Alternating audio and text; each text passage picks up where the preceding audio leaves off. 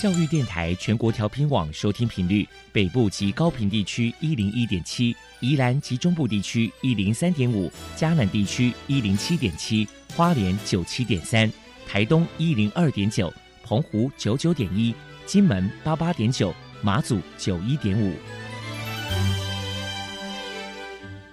爱是包容，爱是牺牲，爱是分享，爱是服务。因为爱，特殊教育充满了无限的可能。用爱关怀身心障碍同学的未来，用心倾听资赋优异子女的心声。欢迎老师、家长、同学们，大家一起加入特别的爱这个大家庭。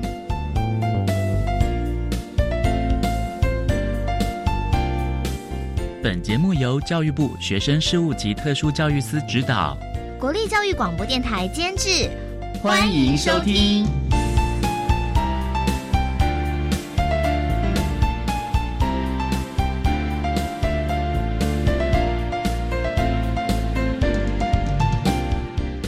为爱，我们在空中相会。欢迎您再度收听《特别的爱》，我是小莹。这个节目在每个星期六和星期天的十六点零五分到十七点播出。在今天节目中，将为您安排三个部分。首先，在“爱的小百科”单元里头，波波将为您安排超级发电机单元，为您邀请台北健康护理大学语言治疗还有听力学系的翁世明副教授，为大家说明自在家乡团队含书写学障。AI 快筛普筛的系统，希望提供大家可以做参考了。另外，今天的主题专访为你安排的是《爱的随身听》，为你邀请获得一百一十年教育部优良特殊教育人员荣耀的台东县台东市丰年国民小学资源班的方淑婷老师，为大家分享寻觅最优势的学习策略，谈国小教育阶段学习障碍学生教学的策略以及亲师互动的经验。希望提供家长、老师可以做参考。节目最后为你安排的是“爱的加油站”，为您邀请获得一百一十年台北市优良特殊教育人员荣耀的台北市立万方高中特教组的组长高德玉高组长为大家加油打气喽！好，那么开始为您进行今天特别的爱第一部分，由波波为大家安排超级发电机单元。超级发电机，亲爱的家长朋友。您知道有哪些地方可以整合孩子该享有的权利与资源吗？无论你在哪里，快到发电机的保护网里。特殊教育网网相连，紧紧照顾你，一同关心身心障碍孩子的成长。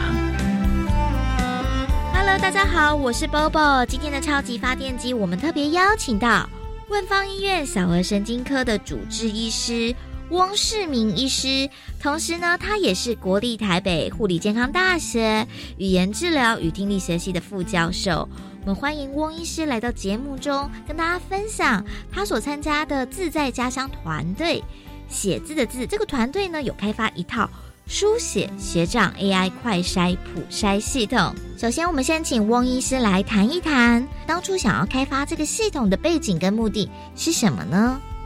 先说明一下，因为我们这个学习障碍的相关的团队，最早的话是我的老师，也就是湖里基督教医院的赵文崇院长，因为他在服务天乡的孩子有关于学习障碍的部分哦，他二三十年来都持续的付出，在早期大概七八年前，他也有得过医疗奉献奖哦，所以他其实长期在跑我们的偏乡，特别是南投这边的偏乡服务，那他长久以来的这个经验。在我们接触到这个学习障碍的时候，发现跟这个国内的学习障碍跟国外我们看到的文献还有一些研究结果有点不大相同。最大的原因是因为国内使用的这个文字语言系统是这个汉语，也就是这个中文字的部分。那这个中文字的部分跟拼音文字里面最大的差距，就是从自觉的认读开始，一直到输出。跟其他的国外系统靠这种拼音的方式是有点不同的。那赵院长他长久以来的经验，他发现孩子在做书写的时候，因为我们的中文字。大约大概有一千字左右，是算是基础的文字，也就是我们评断一个中文的理解力是不是到达一般的普通的需求的话，至少要一千个字以上。那这个组合是非常的多的。那也就是说，孩子他们利用书写的这个过程当中，呃，他们所呈现的一些呃书写的状态，可以当我们就是在学习障碍的评估里面的一个初级的筛检的一个有效的工具。那因为他长期以来，他其实是我们的前辈，就是赵院长，在接近到呃偏向的孩子的时候，让他书写这些文字去做一些检测。那我们就想说，我们是身为学生嘛，然后呃，当然我们现在也在研究或者是跟投入学障相关的部分，所以我就请了我们几个学校的老师们，就是包括阳明医工的老师，还有北医、中山医。的老师们，就是我们有四个学校的老师一起去合作开发这个可以用 AI 的方式，就变成一个类似像 App 的功能。它可以拍照，它可以书写轨迹，也可以侦测。那也可以在我们的治疗师或者是老师们看到笔记的时候去做核对。那利用云端的也辨识系统。直接上传以后，我们可以让第一线就是呃教育工作者或者是呃这个医疗工作者，他不用带一大堆的器材评估工具。那即使他深入到偏乡哦，或者是他在偏乡需要支援的时候，都可以使用这个呃软体，然后来做一个初级筛检的部分。那这个是当初最原始的发想了，那也是为了解决这个问题。但是后来我们发现，在都会区也可以使用。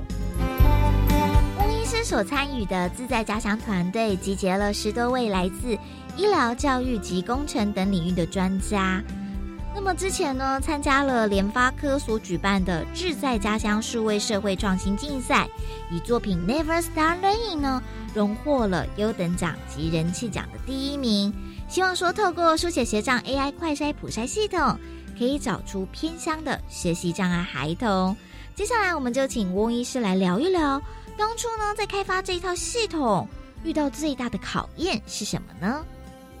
的确花了很多的时间，因为我们其实今年已经迈向第三到第四年，中间的过程其实是非常的，有时候非常的挫折哦。因为我们早期的，因为多数的成员我们都有教职，就在大学里面做研究工作，所以我们当然第一个时间想到的是，可能可以申请一些补助的计划案。来协助我们开发这样子比较有意义的计划。不过，在这个应用型的计划里面哦，在呃国家的，比如说包括科技部或者是相关的一些政府单位。多数我们支持的是比较呃偏学理类的计划，而不是这种应用型的计划为主。所以我们在申请计划的时候，虽然有得到一些补助，每天感谢政府给我们这个机会。当然就是补助稍微微薄一点，所以我们就是想办法去募资，呃，包括我们可能会跟一些民间企业谈，然后有没有这个机会可以让他们投入这个公益的部分。那这一次真的也是非常感谢，就是联发科，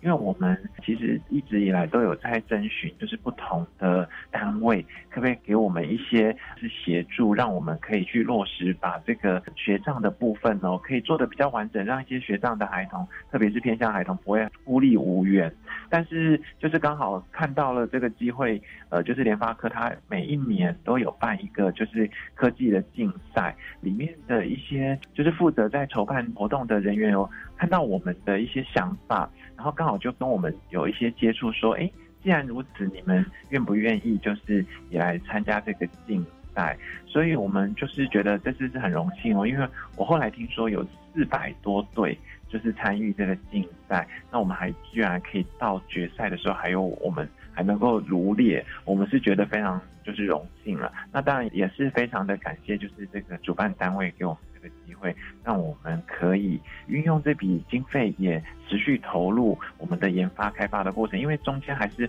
会有许多要完善的部分。虽然我们已经出版的部分已经上线了，可是我觉得还有很多的改善的空间。那也希望就是可以持续的优化这个部分。们请翁医师来分享一下，因为开发了这一套书写学障 AI 快筛普筛系统，有没有收到来自于老师或者是家长的回响呢？呃，他们觉得就是这个系统目前操作上那个的速度没有说很明显，所以他们觉得是很平顺的。只是说他们希望我们能不能开发更多的就是书写的这个样本，让孩子可以写更多的不同的字，然后去做比对，去看孩子的现况。那我们另外还目前还积极在开发的是我们有一个智能笔的系统。那这个智能笔的系统这一次比赛我们没有明显的呈现，就这个智能笔它会转录。孩子在书写的轨迹，也就是它是一个特殊的笔，呃，现场带这个笔的话，它的笔顺，还有它呃书写的时间力道，还有它的方向性，哦，就是都会全部变成我们的参数，然后回传到我们的系统里面。那这个是另外一个我们现在目前在开发，就是第二代，就是会更强大的系统。那它会从这个书写的过程当中去更反映出孩子在学习上面的困扰会在哪里。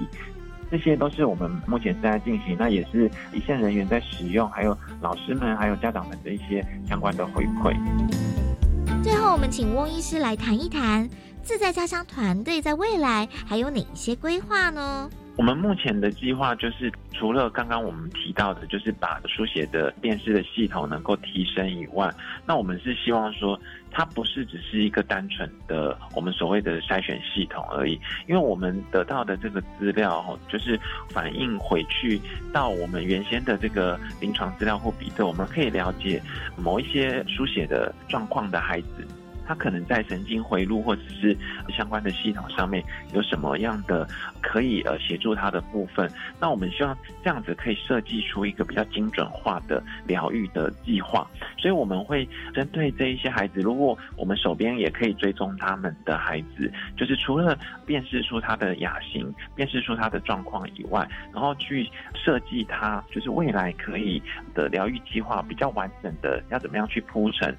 关于这一类的孩子，他们要怎么样协助他们在教学的路上走得更平顺？那这个是我们比较未来的方向，所以这边只是第一步。我们的真正的复健，还有治疗，还有教育现场的辅助，才是我们真正可以落实回馈的最终的目标啊！所以，我们是持续想要往那个地方前进。因为如果只是筛选出，或者是了解你的学习障碍是存在与否，或者是他有没有亚型，那亚型可能是什么？好像对我们的家长啊，或者是一线的特教老师们。或者是我们的疗愈人员，包括我们的复健师等等，好像对这一块来讲，并没有有效的注意，并没有办法改变什么。所以，我们希望能够有克制化的精准医疗，能够慢慢的未来可以逐渐的一步一步呈现。那这个的确也是我们要自己来做的，因为华语文系统，呃，在呃其他的国家的研究的呃内容都会跟我们不一样。所以他们会跟我们有一些落差，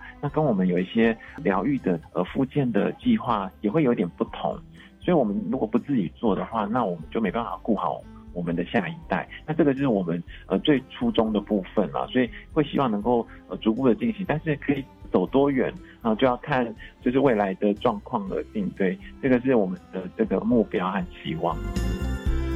非常谢谢台北护理健康大学的副教授，同时也是万方医院小儿神经科的主治医师翁世明医师接受我们的访问。现在我们就把节目现场交还给主持人小莹。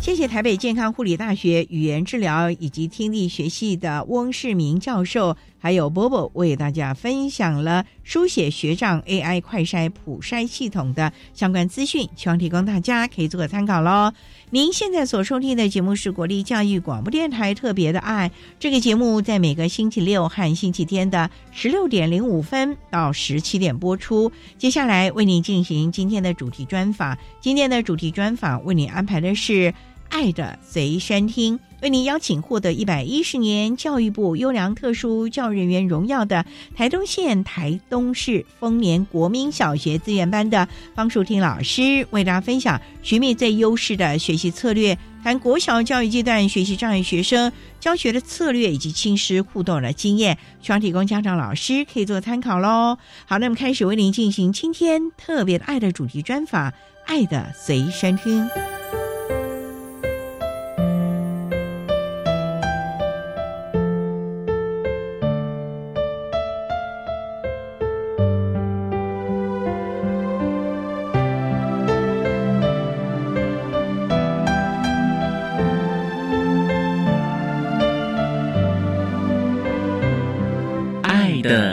身听。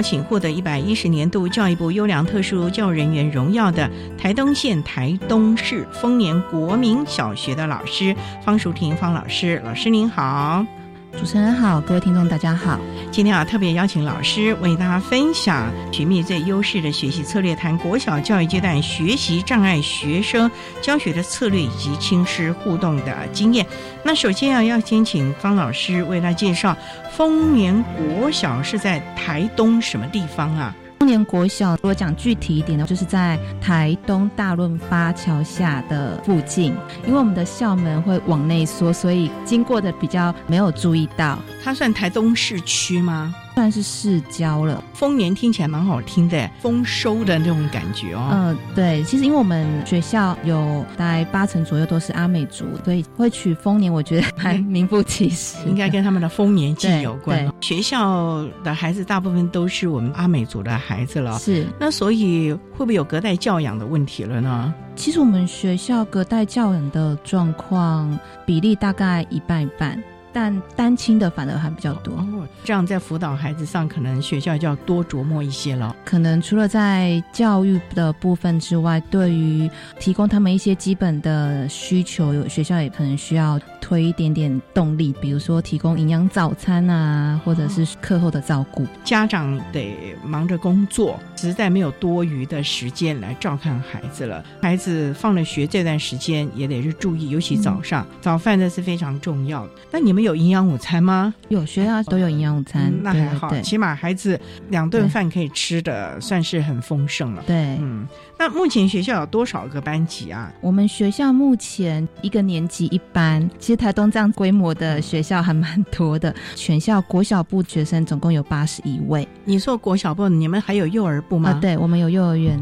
特殊需求的学生就有十八位。包含了学习障碍、智能障碍、情绪行为障碍跟脑性麻痹，以学习障碍居多。八十一位、十八位，其实比例算很高了。对，那这些孩子的家庭的状况如何？是不是大多是弱势家庭了？不尽然，其实有的家长都还蛮支持，跟老师的互动也都还蛮好的。真的还蛮感谢这些家长。这么关心孩子，其实我觉得特殊教育并不是只有老师而已，家长真的是我们非常重要的合作伙伴，所以真的是应该要亲师互动了。安娜老师想请教您，从事教育工作大概多久啦？今年迈进第十五年，当初就主修特殊教育吗？对，我是毕业于台南大学的特殊教育学系，当年应届考上新北市的联合教师甄选，那时候我是分发到共寮国小偏远的偏乡学校，当时的资源班还只有零点五班的编制，只有一个特教老师，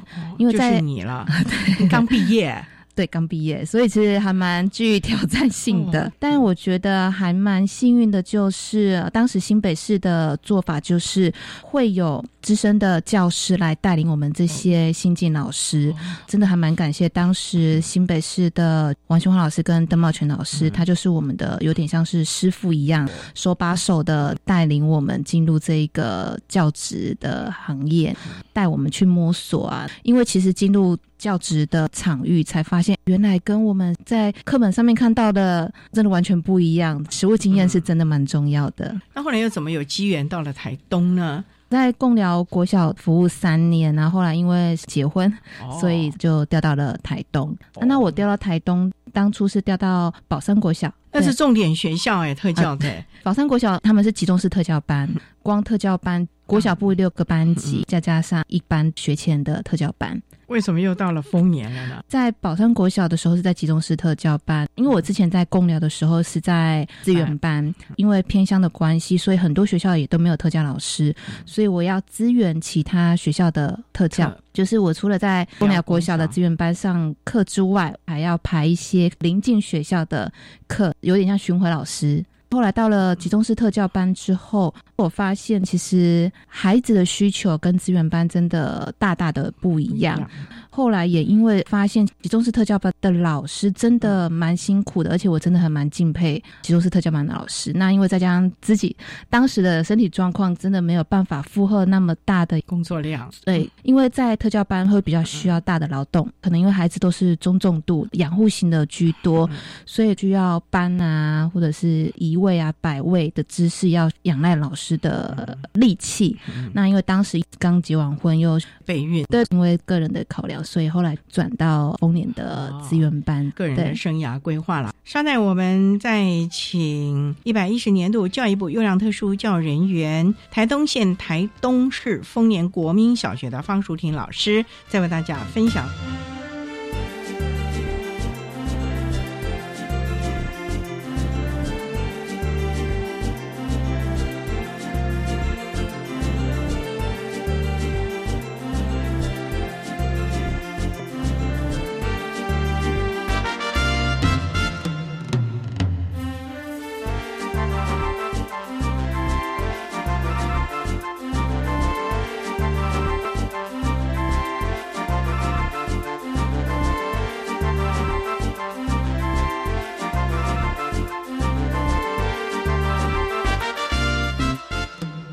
中央电台欢迎收听《特别的爱》。在今天节目中，为你邀请获得一百一十年度教育部优良特殊教育人员荣耀的台东县台东市丰年国民小学资源班的老师方淑婷方老师，为大家分享学妹最优势的学习策略，谈国小教育阶段学习障碍学生教学的策略以及亲师互动的经验。刚才啊，方老师为了简单的为大家介绍了他个人的资历以及丰年国小。那您从新北的共共疗调到台东，现在宝桑，后来又到了丰年资源班。你们有几位特教老师啊？丰年目前是两位特教老师的。那你需要担任巡抚的工作吗？一开始到丰年还要资源巡回，因为学生人数比较少的关系。但后续这两三年来，特教的学生人数不断的增加，目前是不用资源巡回了。光顾这边的学生都已经力有未逮了啊！是是。那我想请教啊，您说之前也曾经担任过像巡抚的工作，是尤其像新北贡寮那附近根本就是偏乡又海边，可是又有山上。想请教这样的巡抚跟你固定在当一个学校的资源老师有什么不同呢？其实我觉得资源班跟巡抚班老师最大的差别是在于，我巡抚老师因为。每个礼拜去的结束并没有很多，所以其实我们没有办法向资源班老师提供学生直接教学的服务比较多。因为像资源班，比如说五年级的国语，我就全抽出来我这边上课，可能一个礼拜就会有五节。但是巡回老师没有办法做到这样。比如说我今年要巡回到光明，我可能一个礼拜只能去两天。可能三节课，我就没有办法把学生拉出来上课，所以我觉得巡回老师会比资源班老师更具挑战性，因为他们所要提供的服务变成是要给学校老师咨询，就是把怎么样教这个孩子的方法告诉他们，然后让他们带回班上去使用。所以我觉得当巡回老师的挑战性是更高的，因为巡抚一个礼拜才看到一两次，是。孩子平常那真的要仰赖他原班的老师，可是原班的老师又有那么多的孩子要照顾，所以其实是蛮辛苦的。这对，所以我刚刚有提过，特殊教育真的不是只有特教老师而已，包括了家长还有普师，甚至行政。对，所以呢，这是一个团队的合作，有的时候甚至于专团都必须进入了。是，所以呢，特殊教育不是单打独斗的，这点呢，我们也在方老师的身上看到了啊。好，那我们稍待再请获得一百一十年度教育部优良特殊教育人员荣耀的台东县台东市丰年国民小学资源班的方淑婷老师，再为大家分享国小教育阶段学习障碍学生教学的策略以及亲师互动的经验。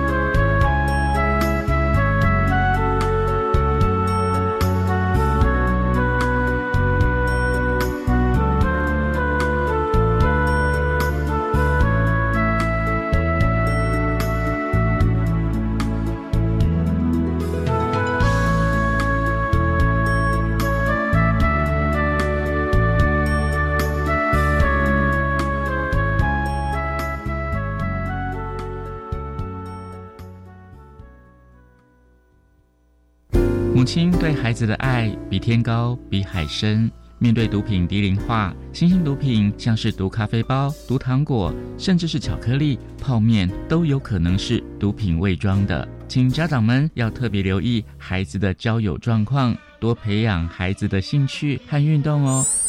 我是白天，每周六下午五点零五分到六点，欢迎收听《无独有我》，祝福妈妈们母亲节快乐。工作跟家庭的平衡是我面临最大的难题。联合国将每年的五月十五号定为国际家庭日，呼吁各国对家庭的重视。教育部响应重视家庭的倡议，推动友善家庭企业联盟方案，鼓励企业跟县市家庭教育中心合作，将家庭教育资源送到职场，协助员工兼顾家庭与工作。以上广告是由教育部提供。更加是嘞，那快跟着我一起做。老师，music。台风快要来之前，先去清水沟，准备手电筒，门窗招牌固定好，阳台盆栽也收好。台风来时要小心，危险地区别去才安全。随时关心台风动向，快先准备好，万事才 OK。以上广告由内政部消防署提供。管那么的水，罗嘎西木啊！大家好，我们是欧开合唱团。您现在收听的是教育电台。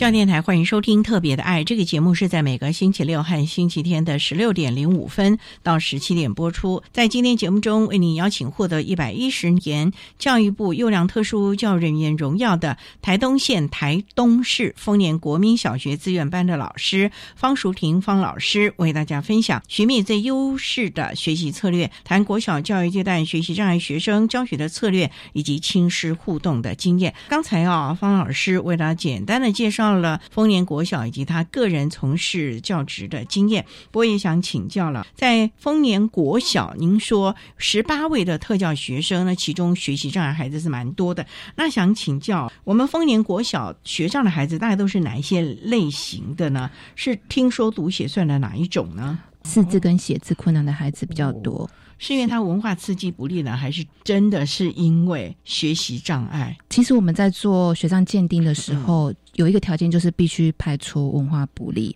所以基本上会通过学校鉴定的孩子，就是他们生理有这样子的困难。所以啊，每个孩子的状况都不同了，就算是书写障碍，恐怕他的书写的类型也是不太一样啊。那老师有没有一些过往的经验？你怎么教我们这个孩子啊，在学习上面让他？能够赶快的进入状况，因为我们目前他还是以学科为最重要的，也是要让孩子有基本的一些能力了。那能不能来分享你的教学的策略呢？学习障碍的亚型非常的多，所以每个孩子的特殊需求略有不同。怎么样根据每个孩子给他们个别化的教学跟服务？我觉得是特教老师最具挑战性，但是也是他最迷人的地方。其实学习策略是非常的多，虽然任教十几年，甚至有更资深的老师，但是其实我们都不断的参加研习啊、进修、获取新知。但是其实我觉得，老师在研习完或者是学到了一些新的。教学方法之后，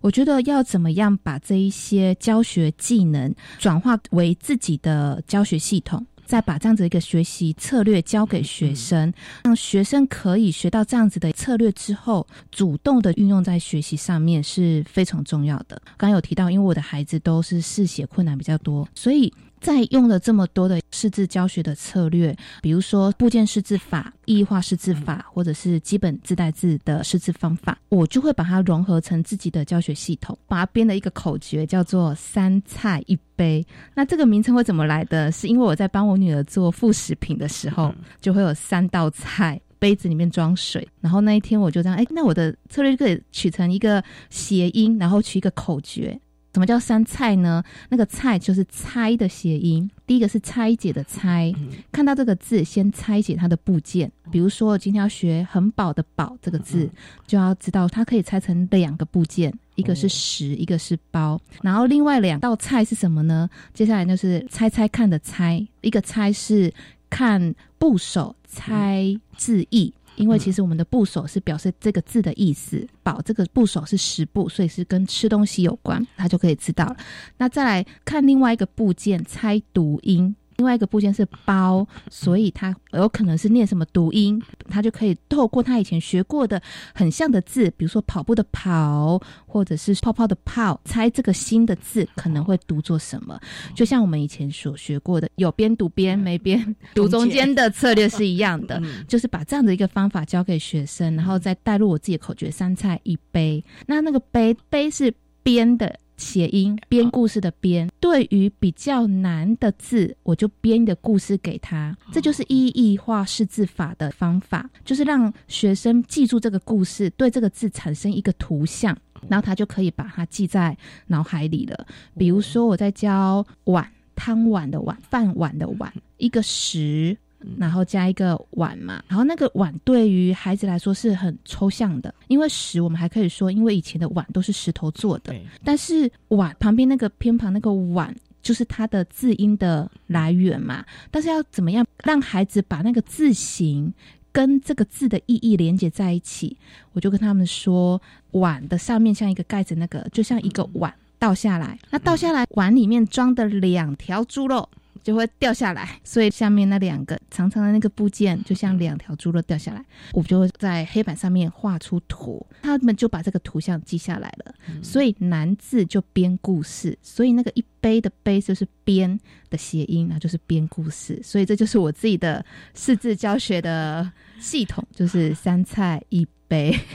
哇，老师在在，你一天到晚要。很有创意的讲故事，那这样子你不能每个字都这个有没有一些的重点的吧？因为我们也知道国小阶段可能要认识多少个字，像这么一篇的课文，你不可能每一个字都要编，那不累坏了。所以你可能教重点的生字，还是说他一定要用到的？所以刚开始起步的孩子，就是低年级的孩子，我们会比较偏向在象形文字啊，因为它是具体的图像。那慢慢的到中年级，我们会带入偏旁。刚刚。有提到的一个基本自带字，就是我今天教了一个字，比如说很饱的饱，那我就会一并的把其他相关的字带进来，跟吃有关的，比如说泡泡的泡，跑步的跑，因为他们都是同样一个部件，然后结合不同的部首，就会表示不同的意思。那刚刚主持人有提到说，那字这么多，我到底要教哪些重点？其实因为我们有常见字，还是会以常见字为主要的教学重点，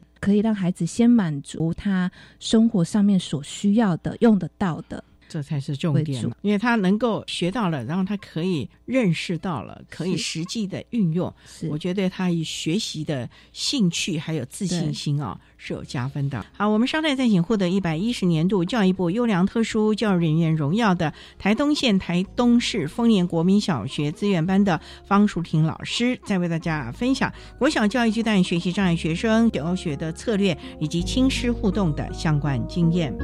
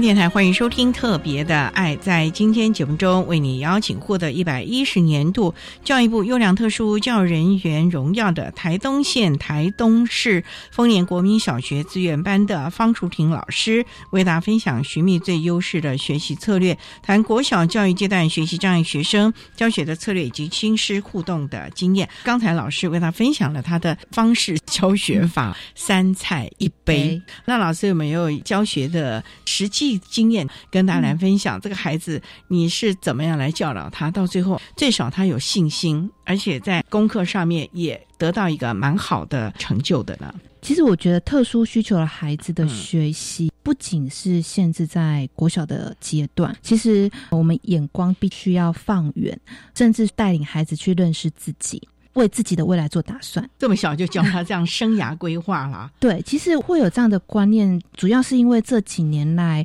我们跟着台东大学的林佩如教授，他带着我们做一些工作坊，然后透过这工作坊，我自己啦也深深的体悟到，孩子们自我决策的能力真的蛮重要的。比如说，今年我们就为我们资源班高年级的孩子开了一门叫做自我决策的课程。我们的目标就是希望透过这样样子的课程，找出自己未来想做的事情，再进而规划自己为了达成这样子的一个目标所需有的长期目标跟短期目标。我印象很深刻，就是借由这样的一个课程，有一个六年级的孩子，他就鼓起勇气的跟家人说，他想要去考北南国中的美学设计班。美学设计哦，对，其实台东蛮多国中越来越多这样子的特殊才能班成立，我觉得真的很棒，因为可以给孩子不同面向发光发热的。场合，可是孩子怎么知道他对美学设计这种艺术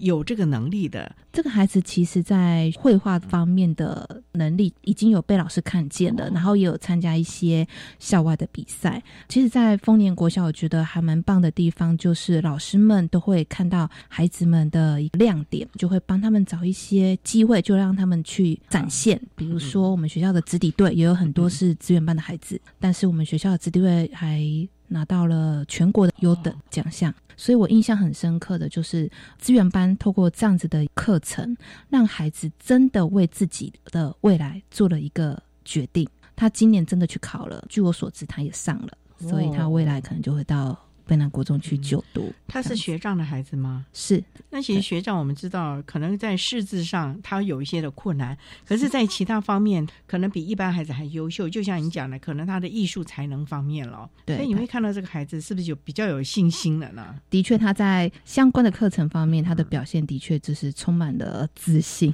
那你还会强调或者是执着于他要认多少字吗？这也是很多老师啊看。父母的要求，哎，就觉得说孩子有亮点了，可是啊，我们还是希望他怎么样怎么样，基本上的识字啊，或者该有的学科能力又要达到多少啊？这的确是家长还有可能有一些普教老师比较放心不下的地方。但是，就像我刚刚说过的，我们要教孩子的是方法，像我们在教识字的时候，我是教他方法。当然还是希望他认的字越多越好，但是我觉得教学的重点并不是都在累计说啊，我今天教了他几个字，就是我教他方法，那他可以把这个方法用在他自己的学习上面，这个就很棒了。当主持人有提到的，这些孩子某些方面是有能力的，像家长啊或者普班的老师，可能有时候就会局限在。他识字能力怎么一直没有办法提升啊？所以考试都考不好。所以在这个部分呢，我们为了让学障的学生不要受限于他弱势的能力，没有办法写字或者是写不好，没有办法展现潜能，所以我们在学校的定期评量就会根据每个学障的提供不同的服务。比如说，对于识字困难的孩子，我们就会提供他们报读服务。对于写字困难的孩子，我们就会提供口头回答考试的服务；对于专注力不好的孩子，我们就会提供独立考场的服务。其实这些安排都是为了让这些孩子不要受限于他个体的弱势能力，而隐藏了他真实能力的展现。所以，其实我觉得这样子的安排对他们来说才是所谓的公平。并不是大家都用同样的方法考试才是公平，那种齐头式的平等了。是是是。不过这样的话，恐怕学校的行政啊，还有其他老师要来支援了。因为就像你讲的吧，考试是同一时间，那我们资源班就十八个了同学，你如果要个别评量方式，可能行政甚至于场地都要安排好、协调好，全体总动员的喽。是没错，所以其实资源班老师真的非常害怕。断考的到来，因为要做的规划跟准备是蛮多的。我看到了孩子快乐的学习，而且对自己的学习的成果。觉得有进步，应该是蛮开心的了啊！对，好，我们稍待要再请获得一百一十年度教育部优良特殊教育人员荣耀的台东县台东市丰年国民小学资源班的方淑婷老师，再为大家分享国小教育阶段学习障碍学生教学的策略以及亲师互动的相关经验。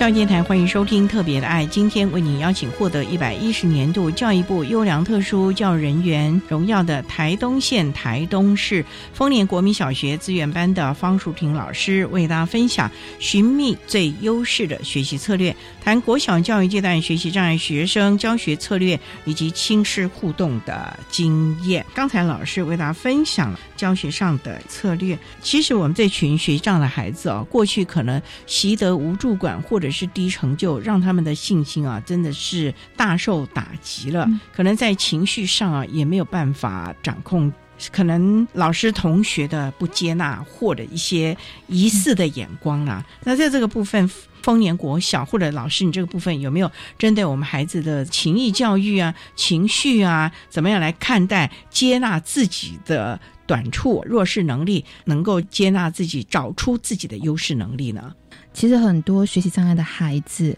刚刚主持人讲的，因为长期的一些压力，所以造成他们会有一些心理上面的困扰、情绪上面的困扰。资源班除了学科的教学之外，我们也会针对学障的孩子，如果他们在情绪行为上面有一些困扰的话，我们会提供一相关的特殊需求课程。像我们学校一直以来每年代都会有一次以资源班的孩子为主人办理融合教育，我们曾。已经有一年的时间，在社交技巧的课程里面，就让有情绪行为困扰的孩子，我们就利用桌游的方式。桌游因为种类也有很多，我们就会选择比较容易制造冲突跟争执的，很特别吧？因为我们就是要在制造自然的情境之下，让孩子自然的产生冲突，在既有这样子真实情境，然后做介入跟情绪转移上面的一个教学。你们会介入吗？一开始我们会让这样的真实情境自然发生，然后我们会先观察孩子怎么样处理。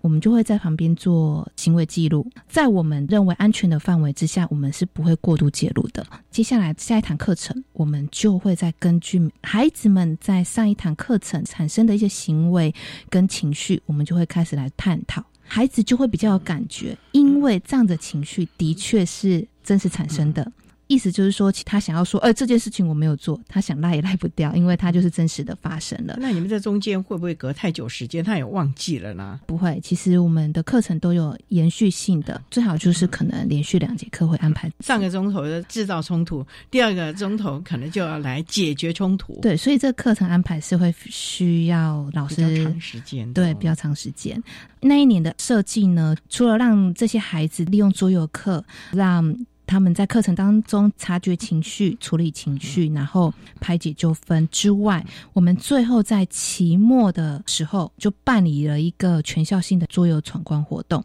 因为我们为的就是这样子的技巧，不要只留在课堂上。我们也希望孩子带进了自己的生活里面，透过全校性的活动，让孩子当关主，然后他去跟老师、跟班上的同学介绍我这一关的活动要怎么进行，所以他就可以利用他所学到的一些社交技巧，在这一个活动里面，利用桌游这个玩具为媒介，然后展开跟人正向互动的关系。你觉得成效如何？其实那一年我们真的有一个孩子，一开始是比较封闭的孩子，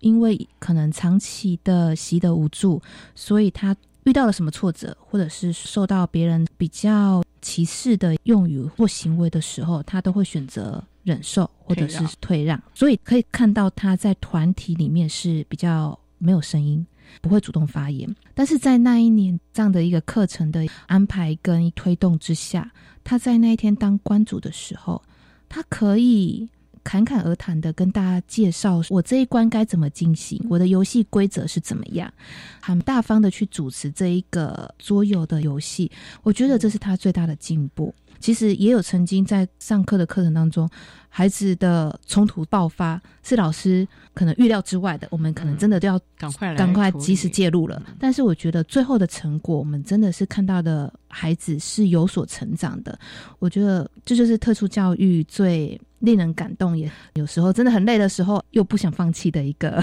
地方，因为看到了孩子的进步，我会觉得啊，辛苦都值得了。对对，因为。这个孩子，你们觉得今天让他认清楚，或者是学习到了这样的一个能力，对于他未来的人生其实是很有帮助，甚至于可能会影响的了。是是是，所以特教老师很辛苦。我觉得应该是说，每位老师都很辛苦，因为特教老师所担任的角色会比较不一样，是他会是特教学生资源的整合者。所以他必须要去把这个孩子所需要的资源汇集起来，这是我们跟其他老师比起来不一样的任务。总而言之，你们是针对孩子的特色。给予他不同的资源，甚至于学习的策略了，这也是我们特殊教育的专业所在了啊！所以呢，学习障碍每个孩子都有他的能力，我们也可以运用他的优势能力，找出他可以发光发亮的地方了啊！是这个部分就靠我们的老师细心的观察、细心的安排，甚至有时候是故意的做一些设计了。不过最终我们都是为了孩子啦。好，那我们今天啊，非常的谢谢获得一百一十年度教育部优良特殊教育人员。荣耀的台东县台东市丰年国民小学资源班的方淑婷老师为大家分享了寻觅最优势的学习策略，谈国小教育阶段学习障碍学生教学的策略以及新师互动的经验。非常谢谢方老师的分享，谢谢您，谢谢。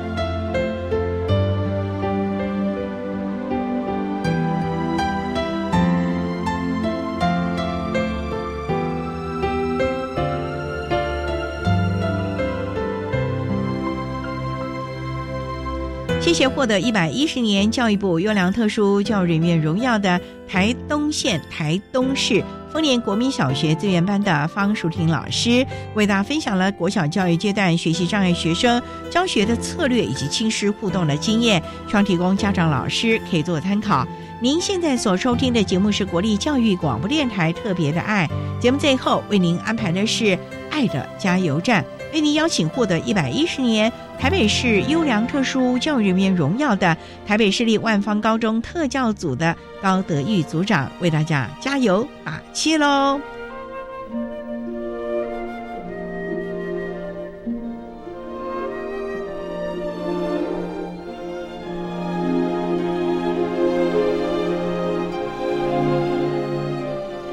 爱的加油站。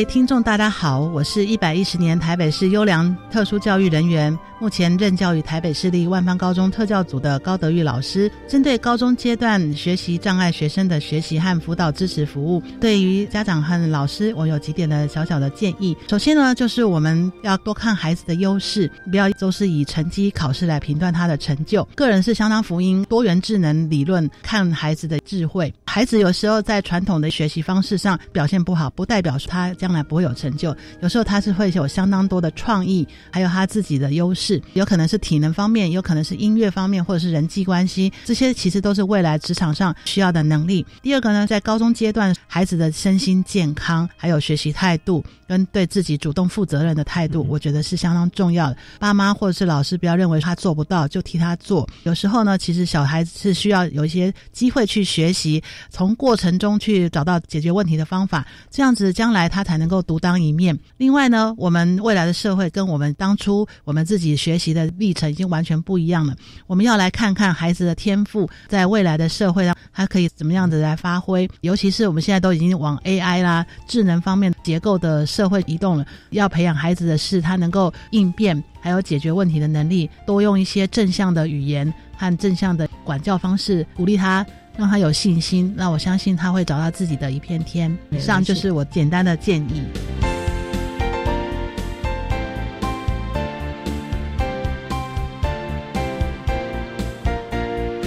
今天节目就为您进行到这了，感谢您的收听。在明天节目中，为您邀请获得一百一十年台北市优良特殊教育人员荣耀的台北市立万方高中特教组的高德玉组长，为大家分享换一种学习策略及方法，谈高中教育阶段学习障碍学生学习以及辅导支持服务的经验，希望提供家长老师可以做参考了。感谢你的收听，也欢迎在明天十六点零五分。再度收听特别的爱，我们明天见了，拜拜。